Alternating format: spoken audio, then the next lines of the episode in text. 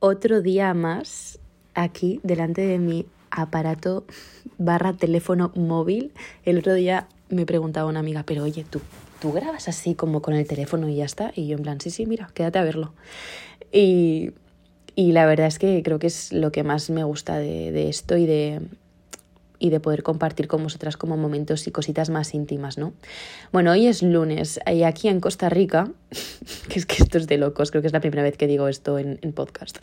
Eh, aquí en Costa Rica son las 12 y 48 de la mañana, para vosotras probablemente ya sean casi las 9 y no sabéis qué mañana. O sea, me he levantado para hacer un entreno a las seis y media, después he vuelto a casa, me he puesto a trabajar, tenía una reunión y luego me he ido a surfear, cuarta clase de surf Uf, chicas, para las que entendáis de surf, en la tercera ya me lanzaron al line-up, que el line-up digamos que es como el punto de partida donde empiezan las olas, mm, las señoras olas, ¿vale? No es la parte de la espuma, em, sino que ya es como que te lo tomas en serio. Entonces, bueno, que para la cuarta clase mi profesor decida ya que estoy lo suficientemente preparada como para ir al line-up, me parece guay. Que de repente vengan todos mis issues con respecto a morirme ahogada, mm, ya no me parece tan guay. me estoy dando cuenta de que este es un deporte, bueno, a todo esto hago un inciso. Desde el minuto uno en el que pisé Costa Rica, llevo diciéndole a todo el mundo que voy a ser una surfer profesional, ¿vale? O sea,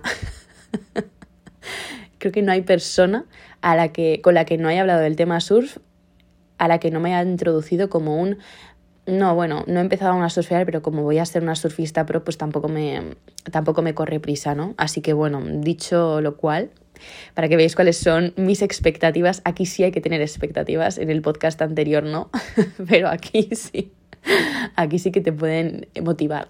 Entonces, claro, llegué yo a la clase de surf el primer día con mi señor profe y yo rollo, bueno, a ver, vamos a darle cañita a esto porque em, el objetivo al que nos dirigimos es claro, ¿vale? Voy a ser surfista profesional. Él se quedó con cara de vamos a por todas. Y, y no, la verdad es que estoy flipando porque solo son cuatro clases y en cuatro clases ya pues he surfeado una ola de un metro y medio. Y estoy como en shock. Ojalá hacer fotos de esto. Voy a ver si em, para la próxima tengo alguien que haga. Pero wow, estoy flipando. O sea, nunca me imaginaba como de repente esta nueva actividad incluida en mi vida y ahora que la tengo, o sea, es que aquí literalmente bajas la calle y ya tienes unas olas de la leche. En plan, aquí es la actividad. Todo el mundo va a surfear en un momento del día y, es en torno un poco a lo que gira el estar aquí, ¿no? Así que bueno, que estoy muy feliz con eso, ese es el update, em, pero estoy muy reventada porque literalmente hoy han sido, ha sido como una hora y con lo que más me está, bueno, con lo que creo que más me va a costar lidiar es con el tema de la respiración y el miedo a, morir ahogada, que son como, bueno, el miedo a morir ahogada creo que es de mis mayores miedos y el tema de la respiración es algo en lo que pues puedes trabajar de manera constante, pero mezclar esas dos cosas en una y meterle el factor incontrolable de la naturaleza, pues bueno, es un, es un buen combo. Así que nada, eso os cuento. Estoy muy contenta, muy cansada y súper orgullosa de mí. Y aparte aquí, pues, pues eso, me, me, siento como muy activa y como que en todos los momentos del día tienes algo que hacer, tienes como un montón de facilidades para hacer cualquier cosa y, y a mí esto en este momento me está viniendo muy bien. Hoy vamos a hablar de un tema que, lleva así como rondando unos días por mi cabeza y que hoy pues me he levantado y ha sido como jo. De hecho, mm, antes de hablar de este tema quería llamar a mi madre como para hablar con ella y para tener un ratito con ella. Y, y, bueno, creo que la llamaré después. Pero es que hoy vamos a hablar de, de las madres. Hoy me apetecía como hacerle un, un homenaje o un speech a mi señora madre porque bueno, qué tema, ¿no? Qué tema el, el, de, el de la familia, el cómo la estructura familiar, nuestra educación, nuestro contexto familiar nos, nos ha afectado y en qué forma nos ha afectado ¿no? a lo largo de nuestro transcurso de vida y sobre todo pues más llegado al punto de esta vida adulta.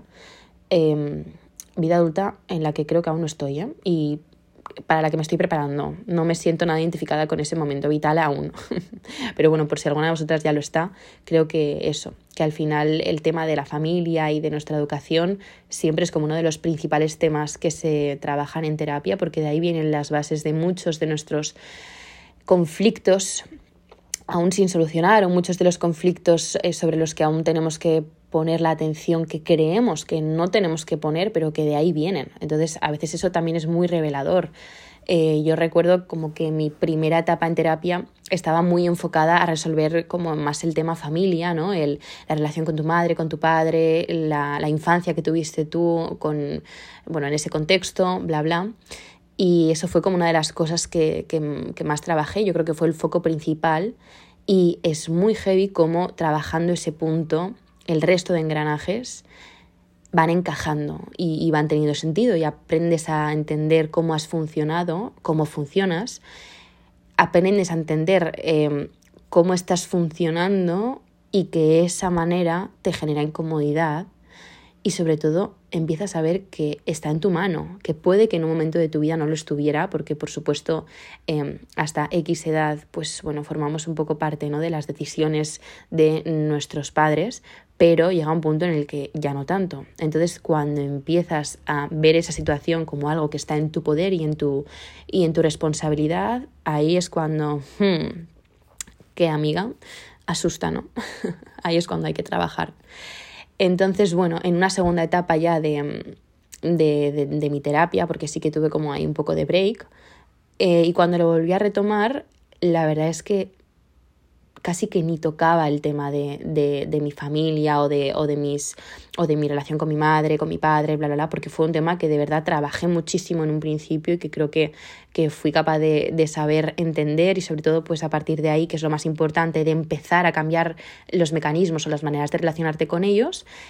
Pero sí que es verdad, voy a poner el aire porque me estoy asando, espero que no se escuche mucho ruido, pero sí que es verdad que al final... Eh, obviamente la presencia o la ausencia que tú consideres que, que, tienes con respecto a ese icono familiar es algo que nos afecta y no sabéis cuánto.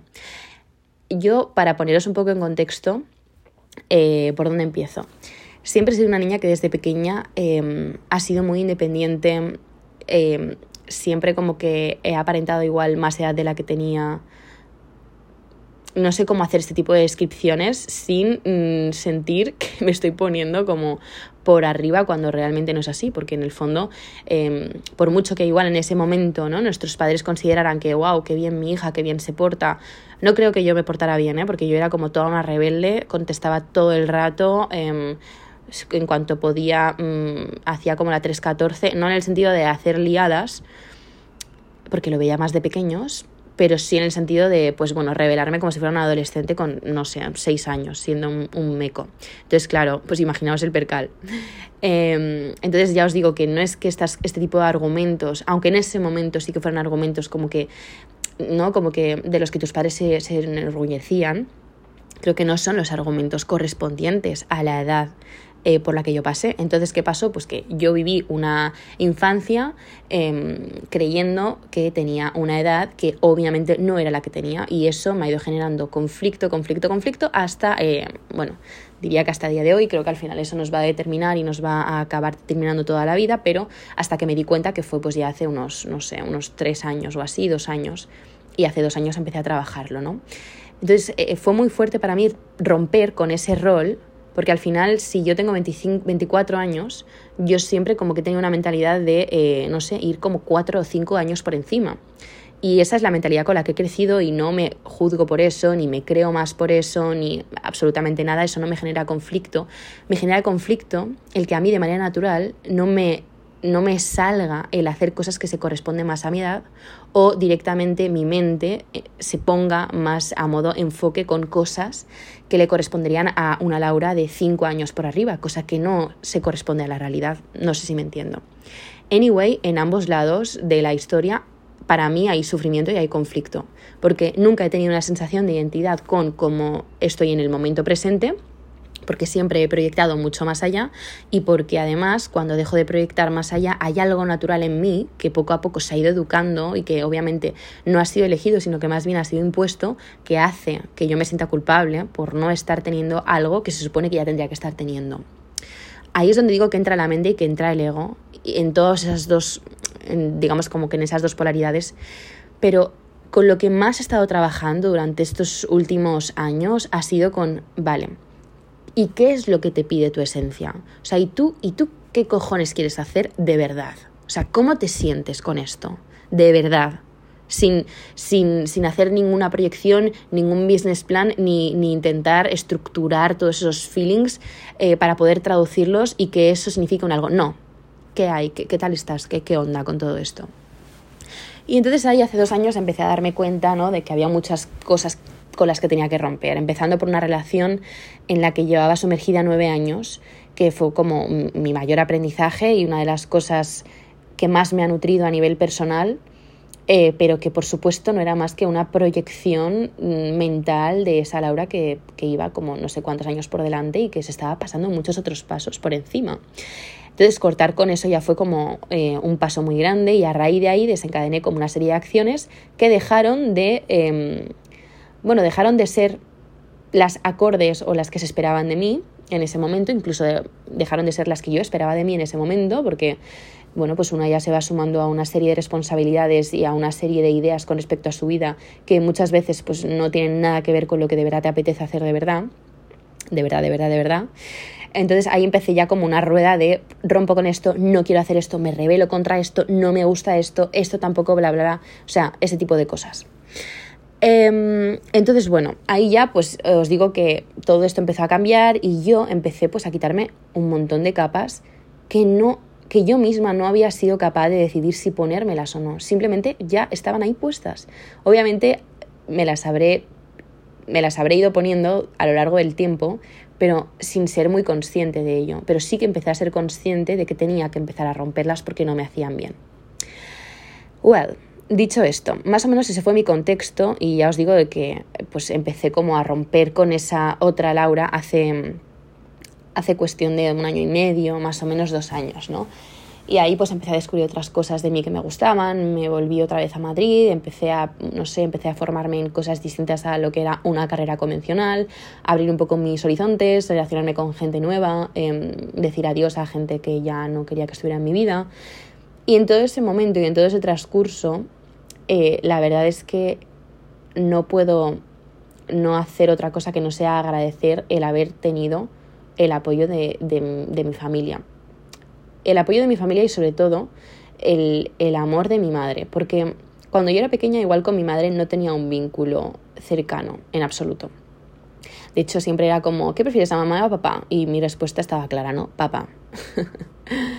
Em, pero después, ¿no? A lo largo del tiempo, y más llegadas a esta edad, yo tenía una necesidad enorme de... Uf, igual este podcast se me entrecorta, ¿eh? porque hoy si me apetece llorar voy a llorar. Em, pues hoy he tenido o sea, he, ido teniendo una necesidad enorme de, de, necesitar a mi madre, ¿no? Porque sí que es verdad que yo cuando era pequeña no la necesitaba o iba de que no la necesitaba porque estaba mejor con mi padre y porque mi madre pasaba de mí en, en un contexto de niña pequeña queriendo atención y no recibiéndola. Y entonces, pues para mí era como, bueno, pues chao, mamá, me desvinculo de mamá y ya está. Y ahora, cuando una ya llega a una edad y ve las cosas en perspectiva y sana cosas y perdona y entiende y comprende, ahora es que de manera intrínseca me voy todas las noches a dormir, o no todas, pero muchas noches me voy a dormir y, y digo, qué ganas de, ojalá recibir un abrazo de mi madre Em, y toda esta reflexión viene a que el otro día estaba como intentando, intentando, no sé, como llegar a, la base y al origen de todo lo que somos, de todos nuestros eh, conflictos, de, de todo lo que sentimos, de todas nuestras emociones, bla, bla, bla. Y solamente podía pensar en qué regalo de la vida me ha hecho mi madre al darme la oportunidad de traerme hasta aquí qué regalo me ha hecho de poder crearme, de no, de no sé muy bien cómo, no sé muy bien qué, qué mm, explicación mágica, ¿no? Dará respuesta a esto, pero de simplemente como haberme elegido o, o yo haberla elegido a ella y haberme, haberme dado ese canal para poder estar aquí y poder estar aprendiendo y poder estar viviendo y, y formar parte de esto. O sea, no, no, era tan consciente de la importancia y, del, y de todo lo que significaba mi madre hasta este momento. Y de hecho como que no me recuerda un poco a, a, no sé, no sé por qué lo asocio como a momento, a momento eh, Goyas, eh, agradecimientos, donde todos los actores mencionan a sus madres, en plan, y gracias a la madre que me trajo al mundo, y gracias, no sé qué, no sé cuánto, como que es algo que damos muy por hecho, pero es que hasta hace unos días no había sido consciente de que yo no sé cómo, cómo dejo pasar días sin decirle a mi madre, mamá, gracias por traerme a este mundo, porque ha sido lo, vamos, ha sido como el mayor gesto que nadie, nadie, nadie, nadie va a poder hacer por mí. Nunca. O sea, ya lo ha hecho ella y ha sido ella. Y simplemente por eso es como, no sé cómo eso no es suficiente como para darle el reconocimiento que tienen, para darle el amor que tienen que tener por nuestra parte, para, para darle la protección que, que tienen que tener también por nuestra parte. Es como, no sé, es que partimos, si realmente somos nada, partimos de ese todo, que, que son nuestras madres. Entonces es como que todos siento que se lo debemos a ellas. Y ahí ya no quiero entrar en, el momento de, bueno, pero es que mi madre, pues que yo cuando era pequeña, pues que no sé qué, pues no sé vale, genial cada persona habrá tenido un contexto distinto y seguramente complicado, porque muchas veces eh, me voy a incluir, pero no estamos preparadas para ser madres o no, no, estamos como lo suficientemente trabajadas como para poder gestionar otras vidas. Y yo lo entiendo, y yo he vivido también por eso. Mi madre no creo que fuera la persona más preparada para tenerme. Y, y, durante todos estos años de vida, pues yo he estado lidiando con esa, ya no sé si poca preparación, pero con su situación, sea cual sea, con su situación. Pero no puedo vivir enfrentándome a ella de por vida, porque me enfrento a mi naturaleza, me enfrento a mi origen, me enfrento a mí misma. Entonces, al final, ellas son nuestros, nuestros medios, nuestros canales, ellas son como el, el oxígeno de todo, el punto de inicio. No puedo estar constantemente pensando que vengo de un punto de inicio en el que siento conflicto, inseguridad, miedo, en el que no quiero estar, en el que estoy incómoda, no puedo hacer eso, porque os aseguro que todos los demás engranajes nunca se van a encajar. Y es súper importante reconocer a vuestras madres y ponerlas en el lugar que ahora tienen que estar. Al menos, ya os digo, yo con la mía he tenido como un momento muy largo de proceso y de terapia para poder asimilar muchas cosas y ahora entiendo muchas cosas de ella y la entiendo como persona y sé que ella va a funcionar así y que, bueno, eh, habrá cosas que me gusten más o que me gusten menos, pero vengo gracias a ella y estoy gracias a ella. Y por supuesto, ya os digo que eso no justifica nada. Muchas veces, para mí, ahora mismo está siendo como un motivo muy grande de agradecimiento y de, de adoración, porque es que es como mi, mi única fuente y, y siento también muchas veces que lo único que quiero es volver a ella y abrazarme a ella y querer recogerme en ella. Y eso me parece también súper simbólico porque en los momentos en los que realmente tienes una carencia de verdad, echas de menos, te sientes insegura eh, o igual pues te falta amor, a mí al menos mi mente directamente se va hacia mi madre. Y ya os digo que igual mi madre no ha sido la persona que más seguridad, más amor me haya dado cuando yo era pequeña o cuando yo lo necesitaba. Y entiendo que hay muchos apegos ahora mismo y en, el día de hoy en el que, bueno, pues vuestras madres han sido como todo cuando erais pequeñas y, y ahora pues obviamente lo siguen siendo incluso más. Pero en mi caso no fue así. Y me alegra muchísimo saber que ha habido un punto de inflexión en el que yo he decidido que a partir de este momento, porque yo también soy adulta, yo también soy responsable de mis emociones y de, y de mis necesidades, he intentado transformar todo esto. Y he intentado que el hecho de necesitar a mi madre y querer acudir, acudir a mi madre sea algo natural y que ella también lo pueda ver así, porque para ella al final todo esto es un aprendizaje. Entonces, bueno, simplemente como que me apetecía compartir esto con vosotras porque muchas veces damos muy por hecho el papel de nuestras madres. Yo desde que me fui a vivir fuera de casa, hace ya un tiempecito, hacía un tiempo, la verdad, desde, a ver, 19, 20, 21, 22, 23, 24, 25, hace ya siete años. He pasado por casa eh, en ocasiones contaditas, la verdad. Y la relación con mi madre ha mejorado porque la distancia ya sabéis que muchas veces, pues bueno, hace que el lazo pues tenga un poquito más de aire y que, bueno, eches de menos y ese tipo de cosas un poco más superficiales que te llevan a, a la esencia y a lo que es real. Y os digo que cada vez la noto, cada vez la necesito más y cada vez la quiero más y cada vez es como que el vínculo que tengo con ella, aunque no sea tan presente y tan tangible, cada vez es más necesario y quiero necesitarla más cada vez y quiero acudir más a ella y pensar más en ella y, y hacer que esté más presente en mí porque me parece algo súper bonito, o sea, y me parece que es lo natural. Todo esto es un proceso y ya os digo que cada uno tiene sus experiencias y cada uno ha tenido pues bueno, sus vivencias con sus propias madres, pero desde aquí os animo a que si tenéis cualquier mínimo conflicto con vuestra madre, trabajad en ello.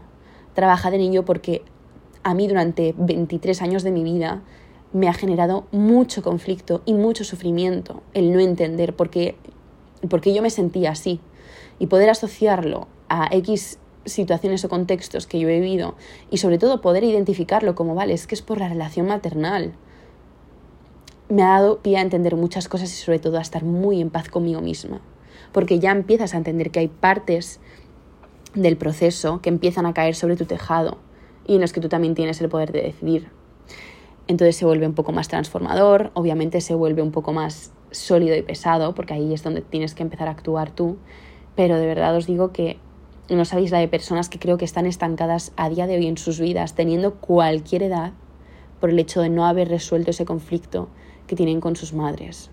Y me parece algo que es imprescindible y es súper necesario. Y no todos hemos tenido la suerte de tener una relación sanísima desde los inicios, pero sí todos tenemos el poder, yo creo, de poder transformarla, al menos aunque esa relación no sea bidireccional, aunque esa transformación no sea bidireccional, porque puede que por parte de la otra persona pues no haya esa intención o no haya esas ganas, es necesario que puedas tener una relación con ella unidireccional y por tu parte sana, y que aunque ella no esté en tu vida o que aunque ya no puedas tenerla en tu vida o, cualquier contexto que, haga que, que no os podáis seguir relacionando, que tú estés en paz con eso y que quizá eso te dé pie a buscar ese amor, esa seguridad o ese acogimiento en otros, en otros lados, en otras personas. También hay muchas figuras, amigos, eh, distintos familiares que pueden ocupar ese puesto. No siempre lo van a igualar, pero sí que somos capaces de poder poner un poco de responsabilidad en otras personas para que así sea. Y creo que eso está en nuestra mano y por eso ya os digo que desde aquí os invito a que si tenéis algo en vuestra vida que creéis que no encaja, que creéis que no está funcionando, con lo que no os sintáis inspiradas, el canal de una madre de verdad tiene mil terminaciones y mil terminaciones que pueden estar relacionadas desde con vuestra creatividad, Em, desde la sensación que tenéis de quizá no permitiros no permitiros recibir amor, desde el no sentiros seguras con vosotras mismas, desde el no sentiros aceptadas, la feminidad. Todos estos temas tienen que ver con la madre y al final son conflictos que en nuestro día a día podemos ocultar porque no estamos todo el rato, ¿no? Como, ay, bueno, pues mira la seguridad que he tenido hoy al hacer esta al hacer este trabajo o pues mira, pues la sensación que he tenido hoy de de em, como de autocastigo, pues no, no estamos todo el rato moviéndonos en esas, aunque estaría genial que así lo hiciéramos.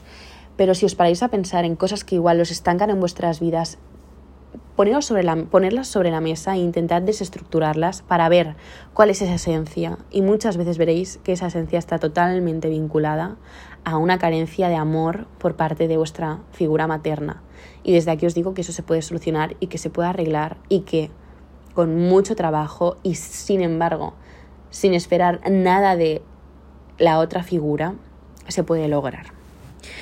Así que bueno, hasta aquí el podcast de hoy. Simplemente me apetecía compartir esto con vosotras. Creo que estar lejos de casa también hace que muchas veces, pues bueno, recurras un poquito más ¿no? a esa sensación de casa y de hogar.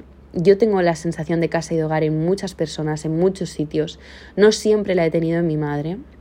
Y ahora lo que busco, de hecho tampoco es que tenga esa sensación de casa y hogar vinculada al 100% a mi madre porque he preferido vincularla a otro tipo de cosas que me van a acompañar en mi vida y que van a estar muy mano a mano conmigo, pero ahora mi madre para mí es como que tiene un puesto mucho más enorme que todo eso. Mi madre tiene un puesto de divinidad, de,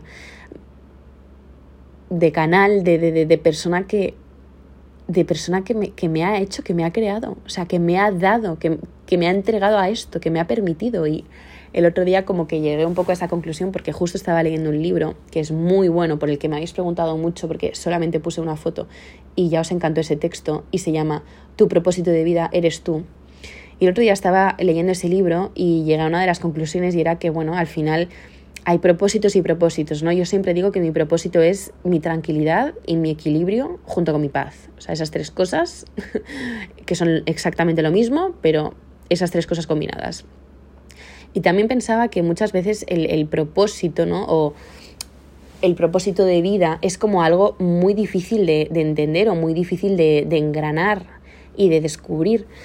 Y entonces siento que a veces como que hay muchas cosas que nos generan conflicto en nuestro día a día que nada tienen que ver con, con lo que realmente nos está generando el conflicto, que es que alguien te moleste, que es que mm, no te responda a tu amiga, que es que en el trabajo te estén tocando las narices, que es que bla, bla, bla. hay muchas cosas que obviamente son como, ¿cómo decir? La sensación de, ay, me están dando así con el dedo en el hombro, ¿sabéis? Pero no es tanto el dolor del hombro. El, hombro no te duele, es simplemente que te están molestando, pero porque hay algo más allá, porque te molesta realmente que te estén intentando sacarte lo que estás haciendo para llamar tu atención y que hagas otras cosas, ¿no? Entonces, siento que muchas veces hay, pasan muchos problemas en nuestra vida y, y, tenemos como un montón de circunstancias que nos generan conflicto en nuestro día a día y nos quedamos solamente en la parte que hay ahí por encima, ¿no? Y ya os digo que es la punta del iceberg y que al final todo esto de base muchas veces, no digo que todas, pero muchas veces está conectado con una carencia que si lo vamos enlazando, lo vamos estudiando y vamos poco a poco quitándole las capas, tiene que ver con qué pasó en tu infancia, con cómo te llevas con tu padre, cómo te llevas con tu madre, bla, bla, bla. Así que bueno, hasta aquí como que la reflexión. Em, en el libro también leí algo que era como que, más allá del propósito que tengamos, hay algo en lo que todos coincidimos y es que nuestro, nuestro propósito es nuestro propio proceso y el aprender y el aprendizaje.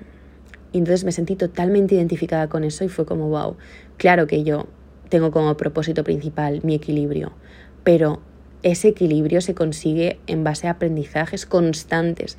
Todos los días estoy aprendiendo algo de mí, del entorno, del ambiente, de la gente, de la ciudad, de lo que sea. Y si no hubiera sido por mi madre, no podría tener la oportunidad de estar aprendiendo todo lo que estoy aprendiendo. Entonces, como que fue una...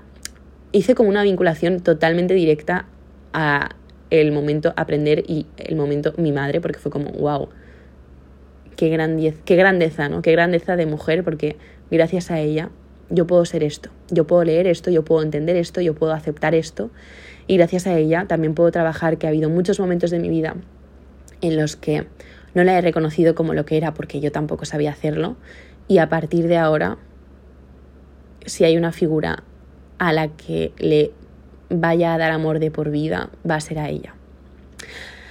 Uf, qué difícil no llorar. Em, pero bueno, creo que hasta aquí va a ser el podcast de hoy. Mami, si estás escuchando este podcast, em, te echo muchísimo de menos y te quiero un montón.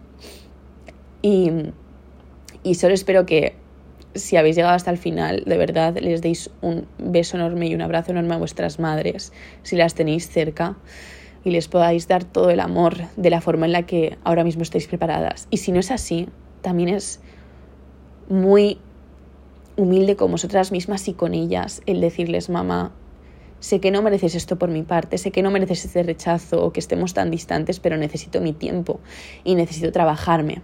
Y sé que me vas a acompañar en el proceso porque me has acompañado toda la vida y no va a ser menos, pero simplemente quiero que sepas que este es mi punto y nos volveremos a reencontrar y te volveré a dar amor porque es algo natural, pero simplemente también el hecho de comunicarles vuestro estado y de comunicarles vuestra situación ya es un bonito gesto hacia ellas. Y una madre, chicas, otra cosa no, pero una madre nos conoce como la persona que nos ha parido. Así que bueno, Espero que estéis bien, os mando un beso enorme y también un beso enorme a todas vuestras madres y en especial a la mía.